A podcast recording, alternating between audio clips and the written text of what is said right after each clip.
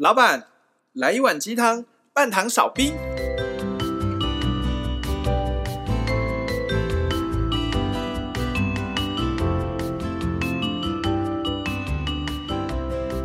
嗨，大家好，我大师兄。嗨，大家好，我是小师弟，我是小师妹。我们是微鸡汤。微鸡汤。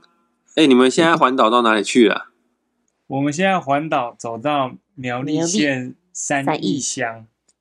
我听说三义乡。因为我以前是带团的，也有去过三义，但我去的都是木雕街啦。那你们去三义这个地方，山很多吗？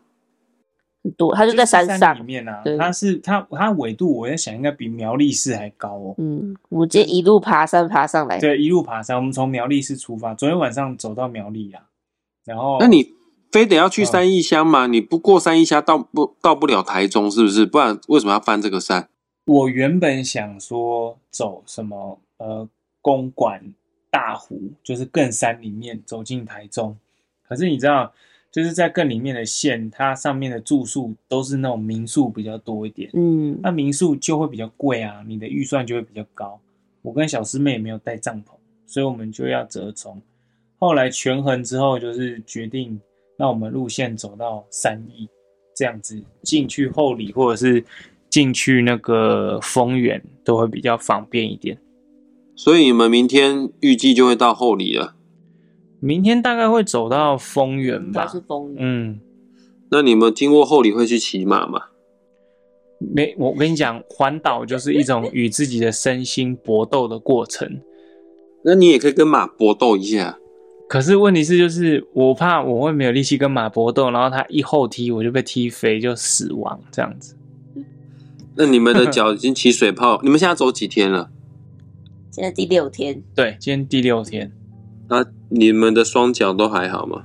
我我在第二天就长水泡，但是因为可能脚发现我都没办法离开，所以就自己破掉了。因为小师妹会长水泡，然后我不会。我们比较共同最痛的地方是我们的背包很重，所以肩膀很重。啊、你们的背包很重，那小师弟跟小师妹，你们各自负重了多少公斤？我们没有量过哎、欸，啊、但我觉得至少有个十，我觉得应该是有一个三岁小孩，对，应该有三岁小孩 随时背在背上。我们那种晚上洗澡到住宿地点洗澡的时候，背包一脱下来，那个肩膀上都会有两条红红的勒痕。但但是不是所有环岛都跟我们一样，嗯、只是因为刚好我们中间还有别的行程，所以要背一些东西，呃，带睡袋啊，睡袋啊，然后一些保暖衣物这样。那个就其实就很有重量。对啊。目前为止下来有什么样的心得感想？人真的是什么都不要追求，最好是什么都不要有。对啊，真的什么都不要有。啊，因为你背你这一次走路的时候，环岛的时候，发现背太重了，是不是？真的太重。我跟你讲，小师妹最崩溃的时候，她连背包里面的那个 Mac Pro 都想丢掉。我很想把我的书包就放旁边，然后就一走了之。是，对啊，苹果笔电呢？对，也舍得丢。他真的是想要把它丢光，他就说：“我现在什么都不要了，我真的是什么都不要了，我什么都不背，我就直接走回去台北这样。”而且我觉得徒步环岛就是它有一个很奇怪的妙用，就是很奇特。我们我们走路的时候，在最崩溃的时候，往往都会突然间有一个灵机一动，来帮助我们去 deal with 一些我们可能。一直都无解的问题们，他就会帮助你快速的寻找要怎么去面对接下来这个这个痛苦状态的结果，然后间接的他就引导你到一种境界，是以前你可能有些问题你得不出答案，然后在这里就得出答案了。简单讲就是借由环岛，我们这几天走路就会有一种更理解自己在某些地方上面可以做什么什么调整的状态。听起来你们这一趟旅程还蛮有收获的。你才刚开始走，还不知道会怎么样。但是第一天走，我就跟小师妹说：“你走你就知道了，会有一些东西出现。”呃，第三天、第四天的晚上，他就突然间就有一些新的，就跟我说：“我发现我好像是需要怎样怎样怎样，效率才会更高，要怎样怎样怎样才会更好的那种。”他第一天的时候不相信，他就说我只是觉得我好累。嗯，可是第三天、第四天的时候，他突然间有一些东西出现了。啊，好厉害哦，好像蛮有趣的呢。欢迎来帮我背包包。对啊，你要来走了吗？我们准备要帮你背包包。通知你啊。所以你们一开始是有预设走这趟环岛路线，徒步环岛有为了要得到什么东西吗？没有诶、欸，我我自己的话，我是单纯只是因为没有做过这件事情，所以想试看看。然后再加上因为台湾各地很多就是那种独立书店，那我自己很喜欢逛书店，所以我就很想要去去看看这些书店在干嘛这样。对，然后我就是喜欢走路，单纯喜欢走路，跟上次环岛没有走完而已。我突然想到一件事，就是你们在走路环岛的这个行程，这个行为模式，某种程度就像古代的苦行僧啊，呃，在做修行这样的概念。其实我没有必要走这段路，但是我就是想要去走走看。那有的时候我会好奇，就是古代苦行僧啊，呃，让自己断食。或者是让自己埋在土里面，或者是让自己憋气，或者是走很多很多的路。他们这个修行背后的目的是什么？他们为什么要执着要去做这样的事情？所以，包括你们在环岛的时候，我也觉得你们到底是为了什么原因要去徒步环岛？好，那不管是修行啊，或者是我们在学习灵性的过程当中，说到这个学习灵性，因为最近。大师兄有听到很多类似的灵性课程啊，他们是这样包装的，呃，这个身心灵课哦，明明叫身心灵课，但是它的标题就是显化金钱、显化财富哦，吸引财富的这个灵性课程。我就想说，哎，学习身心灵，当然也没有说非得要高大上，非得要两袖清风，都不要赚钱。但是学习身心灵的背后的目的，真的是为了钱吗？这样的课程让我觉得。我们学习、我们修行的目的，真的是只是为了钱这么肤浅的东西吗？那这样这样子好像又在自命清高，钱不是什么肤浅的东西。但是我就觉得说不出来有哪里怪怪的哈。再举例子来说好了，这个像我明天啊就要去参加一个讲座，这个讲座呢，它上面的标题就是说，为什么你人生？无论是感情、事业、财富、健康关系，都是卡卡的呢？请问你要卡多久呢？呢？哦啊，这堂课我要带你了解意识连接的威力的巨大哦，等等之类的。呃，反正他会用一种，我讲这句话的意思就是，有很多灵性课程，他会用饥饿行销的方式，或者是耸动的标题吗？对，或者是撩起你对生活、生命的恐惧，你要继续卡多久？你要继续穷多久？嗯、你跟你之跟你亲人的关系，跟你伴侣之间的关系，你要继续坏多久？坏到离婚嘛？难道等到离婚了你才要来来学习灵性吗？我一直在好奇，学习灵性是为了得到什么东西吗？哦啊，学习灵性背后的本质目的到底是什么？哦，那这个议题啊，想在今天拿出来跟大家来做探讨一下。嗨，欢迎 J，欢迎 J，欢迎 Good morning，Good morning。J，我问你哦，你是什么时候开始对于灵性成长这方面、身心灵相关的议题开始有兴趣的？从国小。你只是天生就有兴趣想要去研究吗？还是你为了国想要拿一百分才去研究？就真的好奇啊，纯粹好奇为什么会有这个生命这种东西。那你那时候知道那个叫做所谓的身心灵吗？小时候不知道，然后因为又很贴齿，因为我我又是受那个主流科学，然后主流医学教育的嘛，所以那时候还不知道。但是确实，你一边在学习人类塞给你的知识。就是我们讲的社会化的一些相关的工具，但同时你又会实际上生活中你会碰到一些无法解释的感应的事情，或是磁场上的干扰，一路的这种自我怀疑，然后又验证，又又推翻，就一这样，然后一直是一直到我念研究所，我才突然领悟为什么会这样子。所以我之前有分享过嘛，我其实是在量子物理学跟《金刚经》里面找到答案的。可是像 J 是天生自己有一些感应的能力，所以你会对于这些事情提出疑问。只是像我们这种比较偏麻瓜的人，不知道就是哪里怪哪里卡，所以我们就会想要去上课，去去想要了解一些这到底什么什么原因这样。对啊，像你是天生有兴趣的，你就开始去做研究，去做。接触，这个算少数诶，很多人都是因为我好啦，我不要讲到修行，我不要讲到学习身心灵。人都一定是有痛苦才会找算命师算命，人一定是有痛苦才会去求神问卜。然后当然现在呢，我们的管道更多元了。我觉得我没钱，我就去上金钱显化的课程。我觉得我的那个跟伴侣之间的关系不好，或者是跟家人关系不好，就去上那个家族排列的的课程等等之类的。你觉得依你看的话，我们是因为匮乏，因为不管是缺钱。还是缺爱，还是跟谁谁谁关系处不好，这个其实背后的源头，它的能量可能就是匮乏。我们是因为匮乏才去做修行。以你这样看，这样是好事吗？不单只是匮乏吧，应该是说我们碰到问题都习惯就赶快去寻求支援，赶快找别人来帮我，就自己都不会想一下有没有其他的可能性，或是被我忽略掉的地方。我觉得有一部分原因应该是 来自于这个，然后第二个，你刚才讲，就对我来说，真真的不是因为我体质敏感或者是什么，我真的觉得每一个人与生俱来，每一个人本来就都是有这个，姑且称之为能力，但事实上它不是能力，是因为我我们现在如果你还没有这种觉知的话，你会认为有的人他就是有这种能力，但事实上这个是我们每一个。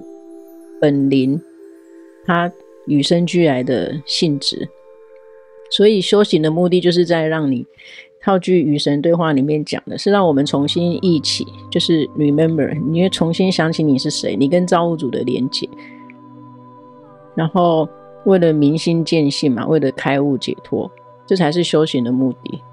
你可以辨认人生中发生的所有的所谓的。阻碍卡关，那个真的都是一个一个要让我们去练习的功课。最后你会发觉，真的唯一能解决你问题的还是你自己。所以千万不要把那个力量交托出去。只是说，在那个修行的过程中，你会需要有导师来引导你，或是会需要某一些工工具来帮助你。可是不能因为。帮助你的导师或者是工具，你就把它捧为某一种偶像、某一种神明。所以一定要记得，所有的力量都要拿回来。只有你可以解决自己的问题。那些辅助你的工具跟引导你的导师，他们真的就只是一段过渡期间跟着你、帮助你一起练习的人或者是工具。那就像我们先前有讲过，其实《金刚经》跟《心经》也一直在讲这件事情。包括连佛陀他都告诉你，我传的这一个法，他就是在引导你。那我帮你渡过了这一个河，等你到了彼岸之后，那些传那些讲你都要抛掉。引导过你的导师他讲过的话，或者是你使用的工具，那些都可以抛掉。中间的帮助你或引导你的这个过程中的人或工具，不是你的终点。所以真的不要盲目的崇拜偶像神明。所以，我们缺钱的时候，先不用着急的去拜拜求发财经，也不用去上什么金钱显化的课程，因为那些都是头痛医头，脚痛医脚，治标不见得治本。而，真的要治本的话，就是要跟自己做深刻的、深入的连结，去想起自己到底是谁。但我想问一下哈，那要怎么样跟自己做连接？静心冥想，大绝招。哎、欸，那 J 你是怎么怎么发现静心冥想这个大绝招的？我是怎么发现的？哦，你这问题问的很好。当时是因为工作压力大，很忙。我我只是告诉我自己，我每一天要有一个时间是要拿来沉淀我的白天的思绪用的。我一开始冥想真的只是这样，然后再。到慢慢，你越了解，不断的学习，不断的精进，然后也开始知道中脉、七轮，然后到相关的一些磁场啊、经络等等，我才意识到进入冥想就是我们讲那个空我的状态，等于是让我们逃离现在这个三 D 物质幻象界，回到真正本我的状态。你才有办法去做很多你应该要做的功课。所以在你很熟练的用静心冥想这个大绝招的时候，你也是会翻阅很多书籍呀、啊，去比如说从第一步如何冥想开始之类的书籍开始查阅嘛。我有看过各式各样的，我连那个什么道教的，什么 这个什么我都看过。然后比较科学观的，就是呃进入冥想不同阶段脑波会有什么状况，然后怎么调整呼吸，这个我都看过。但是必须说，其实每一个人要进入到那个状态，可能每一个人适合的方式不一样。但是真的要记得，那个不是要拿来。有什么超能力？不是，就是纯粹让你进入到离开这个物质界。你简最简单的说法就是，你就是要让自己脱离这个现实的世界。那你唯有在冥想，就是让自己进入那个情况，你才有办法越贴近真实的自己。一旦贴近真实的自己，就是远离物质界，我们才有办法去做很多事情，包括检视你的信念，或者是重新设定你要的人生。这个就是一般讲房间讲的显化，或者是吸引力。我们现在进入扬升的阶段，你会发现这种讲灵性的东西、讲显化的东西越来越多，可是。大家真的要能懂得去判断，你随时都在显化，你为什么现在会有金钱的问题？你为什么现在会有感情的问题？这就是你显化来的，只是刚好有人会透过这个人性的恐惧，他去把它转成一种行销，也不是说他们不能这样做。只是我我觉得每一个人要懂得去辨识，就是能要能引导你解决问题，而不是让你继续在幻象层次中继续的做梦，继续的沉睡。不管是你要参加什么课程，或是工作坊，或者是疗程，你只要看那个行销宣传的标语，其实那个某种程度他已经在告诉你，主办这个活动的人他的思维是什么。呃，他文案是写说，你听了、学了、做了秘密，还有吸引力法则，为什么都没有效呢？为什么你的人生无论是感情、事业、财富、健康、关系等等，总是卡卡的呢？请问你要持续卡多久呢？如果我换一个方式说呢，你知道吸引力法则或者是显化法则，其实是每个人都可以做得到的吗？同样一句话，但我我换一个方式说嘛，我我不要让你感觉好像所有的解方，好像你只能透过，你只能来我这边找到这一帖药方。但是如果我反过来告诉你，好，就就像与神对话讲的，你是神，你跟我一样没有不一样。嗯，一个是充满爱的，一个是充满爱的引导方式，然后另外一个是极端的去放大你的匮乏。嗯。你同样都会吸引到人啊，只是会进入到这个课堂来的人，你可想而知那个磁场是不是完全不同？我宁可吸引来的就是他确实有问题，可是他愿意，他起码先启动了好的频率，然后他才来的。第一时间他要能先看出，原来我自己是有能力解决的，只是我现在不知道，所以我我来。找你看看，我可以有怎么样来彰显我的这个能力嘛？嗯，主动式的让人家开始思考。可是现在很多宗教团体都走相反的路线呢、啊，他只要你听他的话就好了，照着我的法门做，照着我的规则，照着我们教条的戒律，反正无论如何你照着做，你就可以开心了。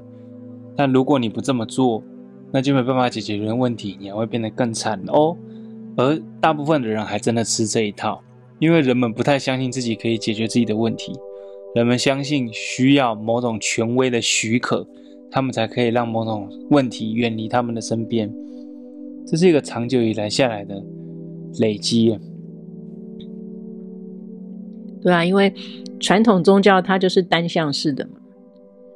单向式的在传达他要你听话，他要你接收的讯息，而且单向传达的同时，他已经是一种高你一等的那种角度，由上而下。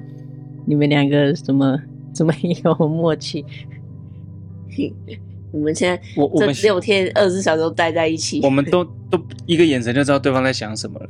我开始脸臭的时候，他就知道不要跟我讲话。对对对对对，这也是他转头我就说，你要喝水了是吗？他说会对，这是最好的修行。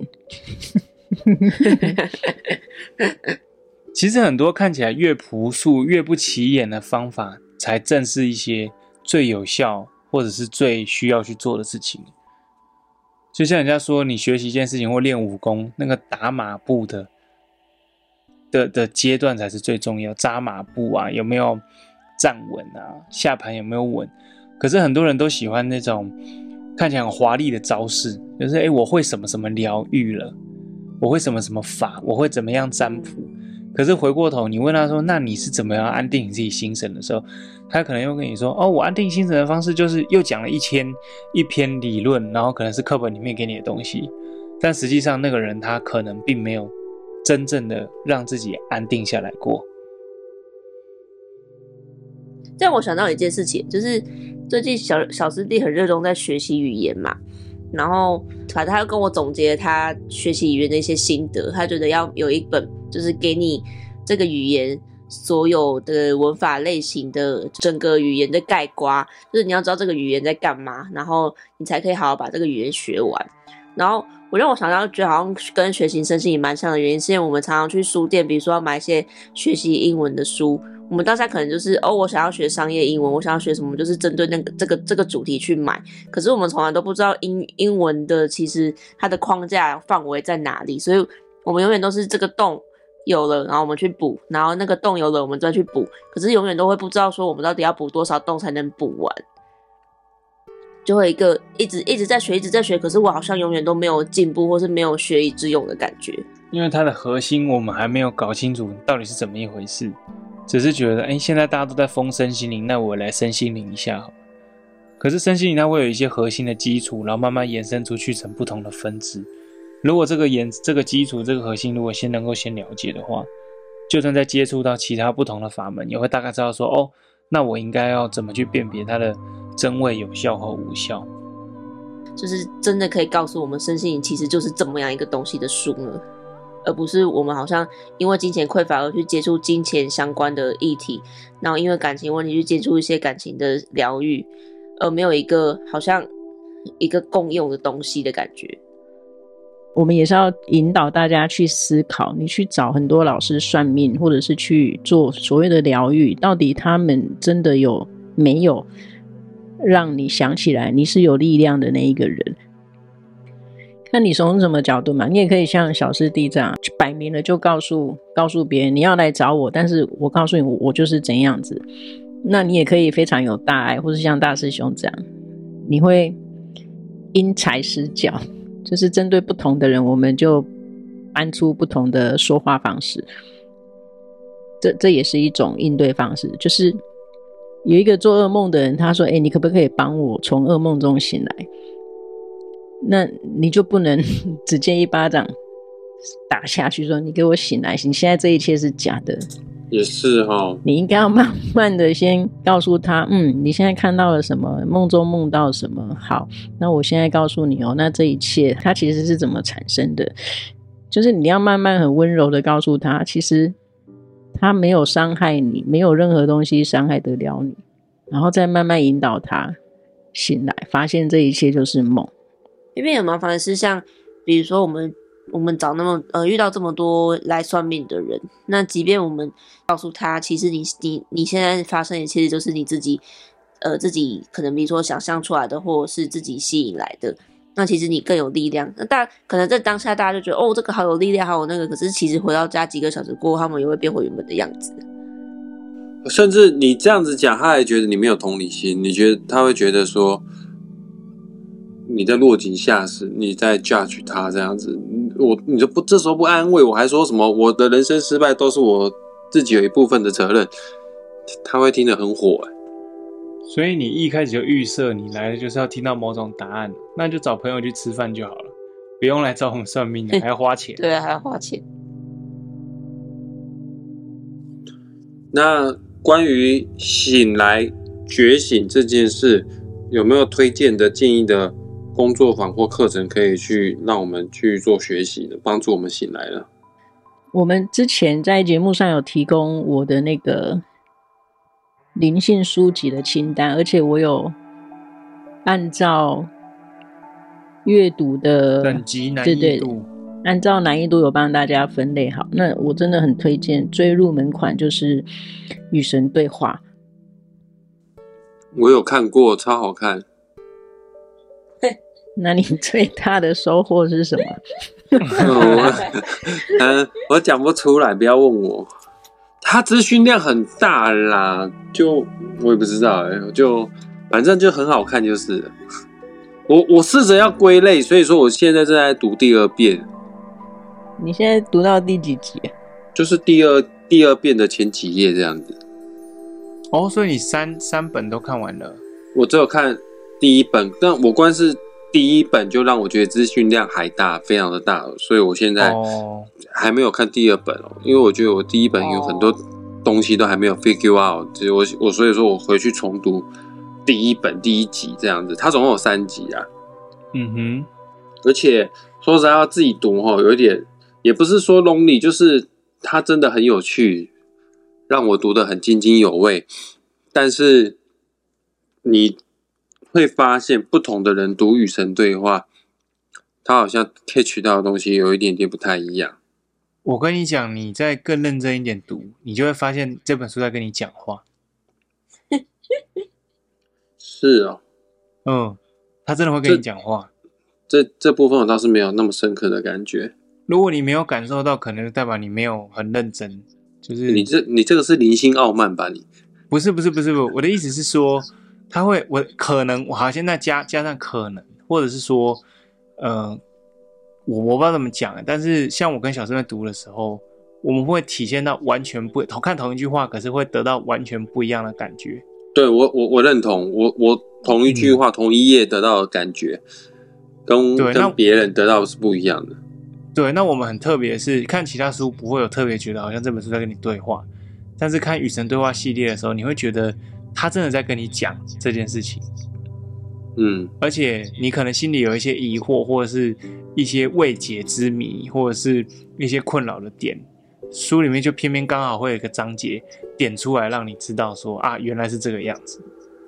嗯、然后每一个每每呃，像小师妹，我记得她印象好像是她感觉书好像对她很凶，哦，是啊，嗯，好像。好像以前的节目还有讲过，他他感觉他比较严格，然后我就觉得他就，然后我看书我就觉得他是一个在揶揄的感觉，同一句话、哦、同一页、同一个句子。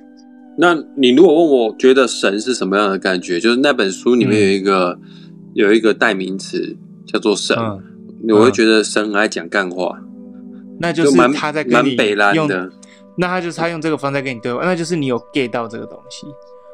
我觉得与神对话不能够像是读一个理论书一样，你一定要去把它一一条列式出一个逻辑的解答。你可以就是融汇出一个你自己的方式。就像你现在问我说与神对话，我看到什么东西，我都不记得了。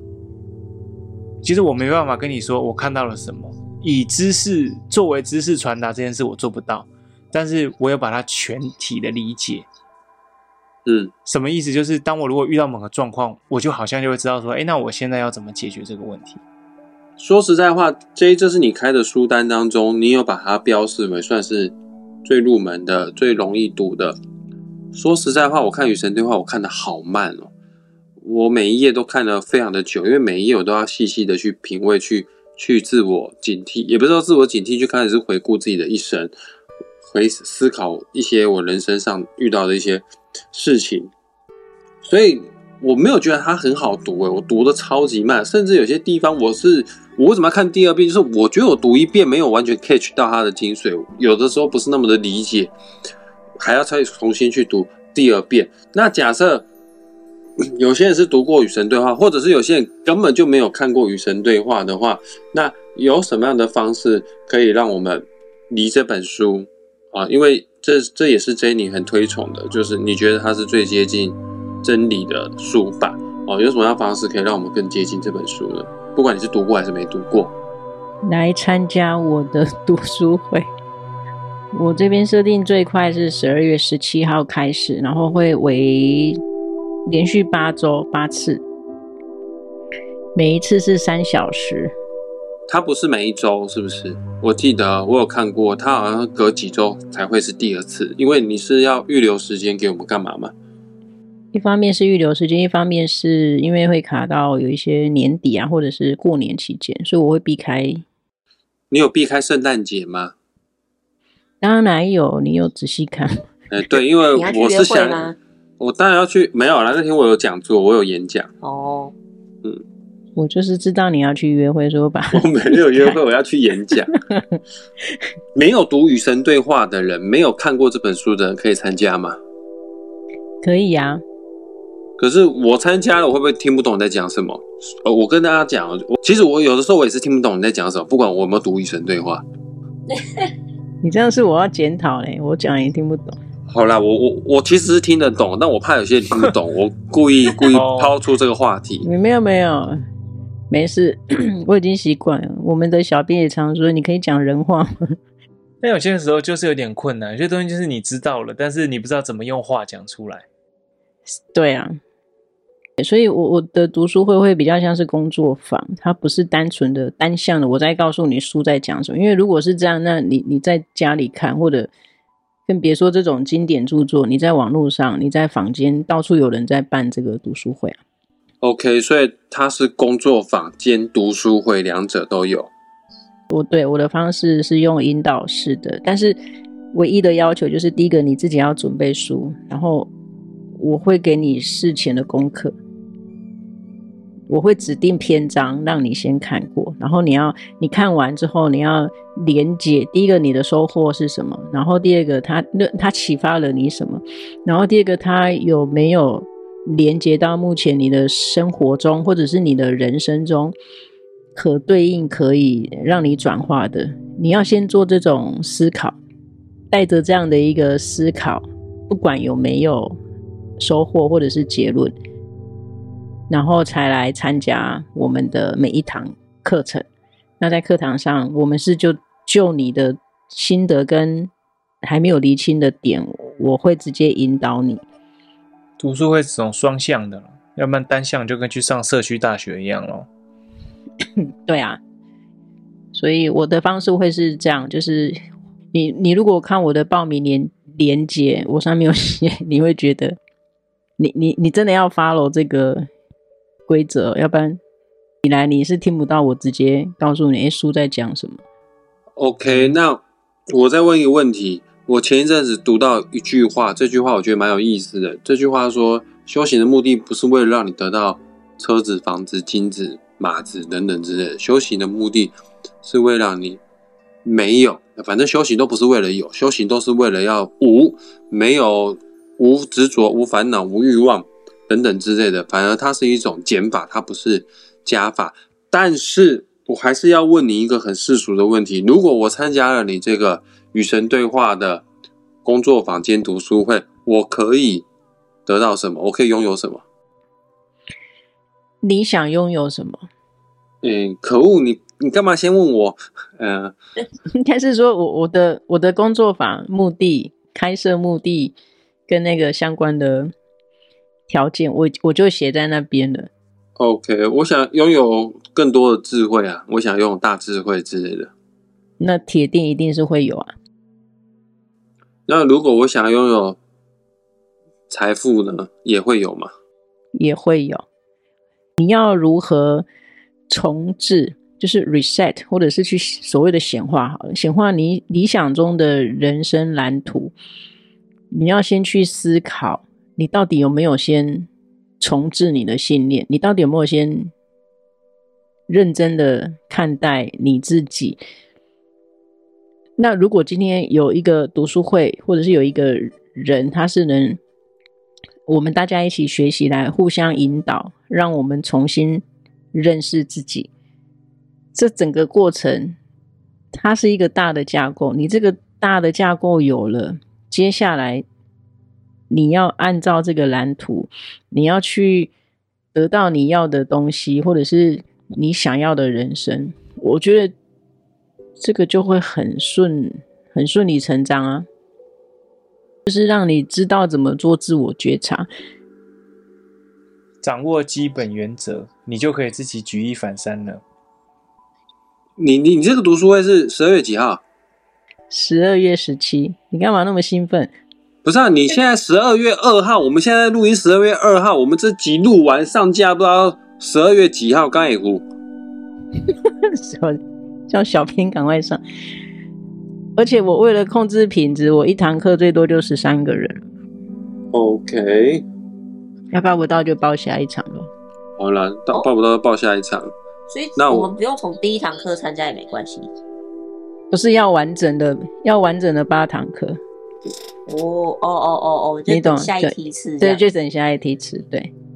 总而言之，如果你对你的物质生活不是很满意的话，这个工作坊，它可以协助你，帮助你重新重置你的人生。它可以帮助你解决，绝对你想比你想象中还要多，绝对不是只有物质上的改变。你可能会有很多新的想法、新的契机会出现在你的生命里面。我们会把 J 的工作坊报名链接放在本集节目下方。当然了，我们也会在本集节目下方放上。大师兄玩命之徒的脸书粉砖，小师弟跟小师妹的写生部的 IG 粉砖，然后还有 J 的 IG 哦，这个大家都要把它追踪起来哦。那我们下一次再见，拜拜，拜拜。